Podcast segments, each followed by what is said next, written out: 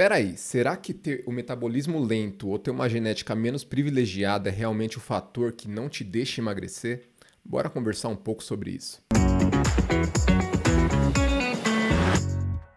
Fala galera, beleza? Meu nome é Rafael Figueiredo, eu sou personal trainer e já vou dar o spoiler da pergunta inicial do vídeo e a resposta é não. O metabolismo lento e a genética não são nem de longe os principais motivos para que a gente engorde ou que tenhamos dificuldades para emagrecer. E quem diz isso não sou eu, é a ciência, mas fica tranquilo porque eu vou explicar um dos principais pontos que estragam seus resultados e mostrar como corrigir isso e começar a emagrecer de verdade. Já aproveita para curtir o vídeo e se inscreve aqui no canal para não perder essa nova série sobre emagrecimento que eu estou fazendo por aqui porque assim você vai conseguir entender melhor todos os pontos críticos que estão te impedindo de emagrecer e aplicar soluções práticas para corrigir isso. Bora lá? Existem várias pesquisas científicas que mostram que um dos principais motivos para que as pessoas não emagreçam é porque elas têm uma grande tendência de superestimar quantas calorias elas estão gastando nas suas atividades físicas e subestimar quantas calorias elas ingerem na dieta. Essa pesquisa aqui, publicada no New England Journal of Medicine,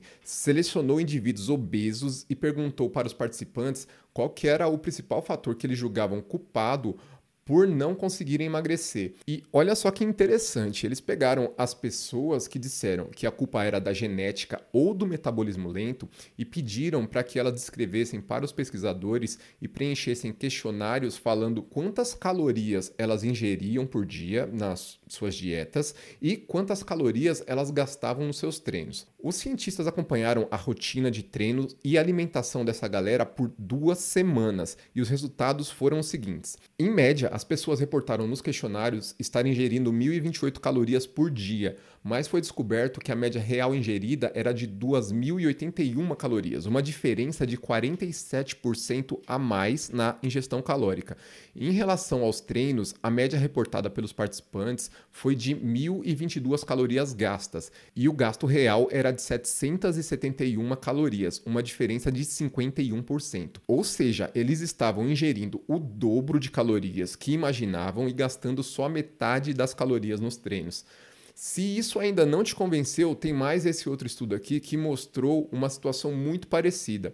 O reportado pelos participantes referente ao gasto calórico nos treinos era de 516 calorias, já o gasto real era de 300 calorias. O reportado referente ao consumo de calorias na dieta eram de 2.000 calorias e o consumo real eram de 2.740 calorias.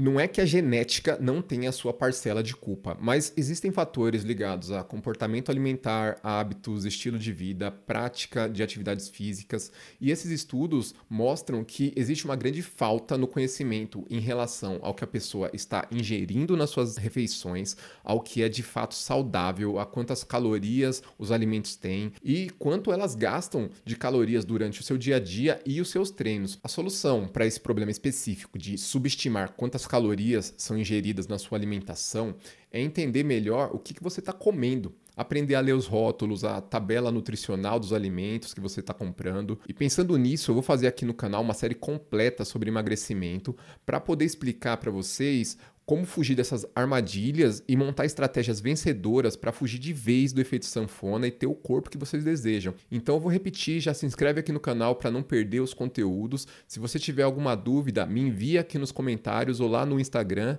porque eu posso fazer um conteúdo tirando as suas dúvidas para poder te ajudar. É isso aí, galera. Eu espero que essas informações tenham te ajudado. Bora pensar no que a gente está ingerindo na nossa dieta, bora treinar. Até a próxima. Valeu!